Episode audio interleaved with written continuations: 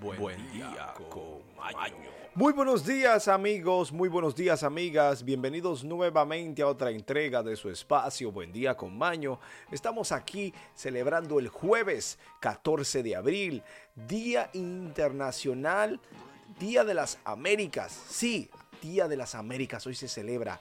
También tenemos el Día Internacional del Portero, claro, los porteros de fútbol o el soccer. Y tenemos también el Día Mundial de las Enfermedades de Chagas.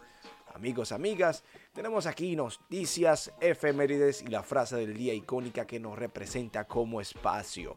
Amigos, amigas, hoy es jueves de recibir buenas noticias y alegrar el corazón. Este jueves mentalice todas sus metas y haga la realidad antes de que acabe la Semana Santa. Así que trate de lograrlo con la fuerza de Dios y con la fuerza interior que usted tiene. Y ahora, efemérides. Aquel que no conoce su historia se ve obligado a repetirla. Aquí en Buen Día con Maño hablaremos qué sucedió un día como hoy en la historia del mundo. En el año 43 a.C., en Italia, se libra la batalla de Forum Galarum. Marco Antonio, habiendo sitiado el asinto de Julio César Brutus en Mutina, derrota a las fuerzas del cónsul Panza, que resultó muerto. Tenemos aquí que en el año 69, en Alemania, Vitellius, comandante de las tropas del Rin, derrota al emperador Otón en la batalla de Bedriacum y alcanza el trono. Tenemos que en el año 73, en Masada, cerca de Jerusalén, Judea, los judíos defensores de la fortaleza cometen un suicidio colectivo para no entregarse a los romanos. Tenemos aquí que en España, en el año 1182, se inaugura la mezquita de Sevilla, cuyas obras se habían iniciado 10 años antes. Tenemos aquí que en el 1205, batalla de Andrópolis entre los búlgaros y los cruzados. Tenemos una de Francia y es que en el año 1450 se libra la batalla de Forming. Los franceses atacan y casi aniquilan a los ingleses, acabando así con la dominación inglesa en el norte de Francia. Tenemos aquí que en el 1632, en la batalla de Rein, los suecos derrotan al Sacro Imperio Romano durante la Guerra de los 30 años. En el año 1748, en el norte de la provincia de Buenos Aires, Argentina, el español Rafael de Aguilar funda San Nicolás de los Arroyos. Amigos, amigas, esto es todo por efemérides. Pasemos ahora a hablar de noticias. Y ahora, noticias desde todo el mundo y para el mundo. Amigos, amigas, tenemos aquí lo que está sucediendo en el mundo actual. Sea usted el juez o la jueza si esto es cierto o no. Mientras tanto, nosotros simplemente estamos informando.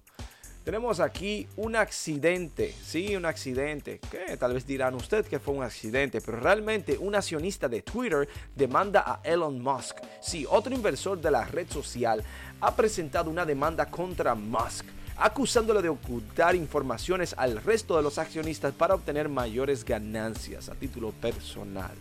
Bueno, ya empezó el chisme con esto.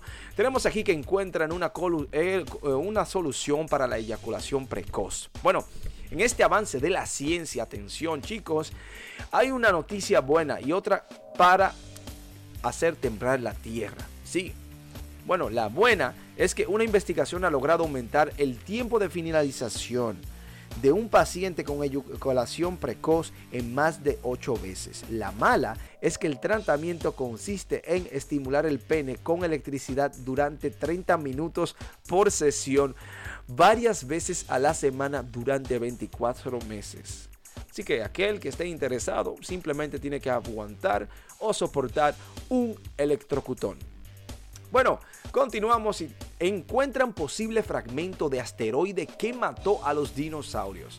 The New York Times eh, han descubierto retos de perfectos estado del asteroide que acabó con los dinosaurios. Afirman los científicos que estudian el yacimiento en Dakota del Norte, North Dakota, que es una cápsula del tiempo de aquel calamitoso día que ocurrió hace 66 millones de años. Sumamente interesante esto. Amigos, amigas, en los Estados Unidos se extienden dos semanas más el uso de la mascarilla en el transporte. Así que el verano va adentrándose, la primavera está aquí y usted tiene que aguantar su calor con su mascarilla, haya COVID o no. Es una ley. Tenemos aquí que el gobierno del presidente Joe Biden extenderá dos semanas la orden nacional que obligará a usar la mascarilla en el transporte público mientras monitorea un aumento de casos de COVID-19. Una persona familiar con el asunto dice que no hay nada. Bueno, continuamos aquí con el actor Cuba Gooding Jr. que se declara culpable de abuso. Así como usted escucha, la declaración culpable llega casi tres años después de que el actor Jerry Maguire, galardonado con el Oscar, fue arrestado en el caso que sufrió varias demoras mientras sus abogados buscaban que se redujeran o se desmitieran los cargos. Al parecer él siempre fue culpable y simplemente alargaban, alargaban porque había dinero o hay dinero. Es terrible ¿eh? lo, que genera, lo que genera el poder y el dinero. Usted puede hacer lo que quiera. Bueno, si este se declaró culpable es porque lo es.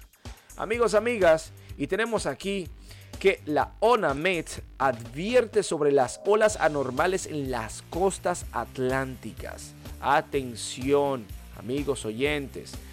Dentro de las próximas 48 a 120 horas se presentarán olas y vientos anormales en la costa atlántica, por lo que la Oficina de Meteorología advierte que a los bañistas que están en los operadores que solo pueden operar dentro de las áreas que poseen protección natural artificial. Hablamos aquí de la ONAMET, la Oficina Nacional de Meteorología de la República Dominicana. Estamos hablando en este caso nuestros oyentes de otros países. Simplemente eso es para nuestros compatriotas dominicanos que tengan atención, porque sabemos ahora que está el tema de la Semana Santa y muchos van a la iglesia, pero otros van a las playas. Amigos, amigas, tenemos hasta aquí las noticias y pasemos ahora poco a poco a la despedida, antes contándole que la NASA detecta el cometa más grande hasta la fecha. Habíamos hablado de esto en el pasado, pero estamos confirmando nuevamente que la NASA acaba de confirmar el descubrimiento del cometa más grande jamás detectado en el mundo. Así que atención porque los investigadores han estado estudiando el objeto desde noviembre del año 2010. No es un tema ligero ni nada que apareció ahora, es que ya lo han confirmado que es el más grande. Así que atención.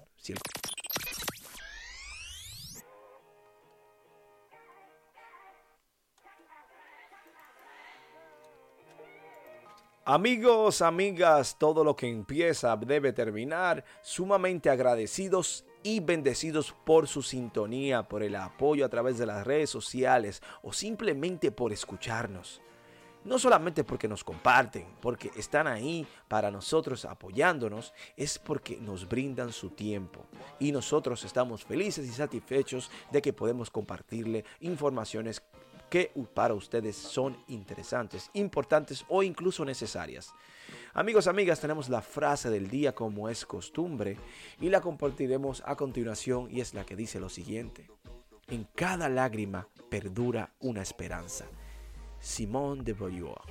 Amigos, amigas, queremos desearle que tengan un feliz resto del día. Ya mañana es viernes, sí, así que descansen desde ahora la mente porque nos vamos a desconectar en esta Semana Santa llena de reflexión para todos y para todas.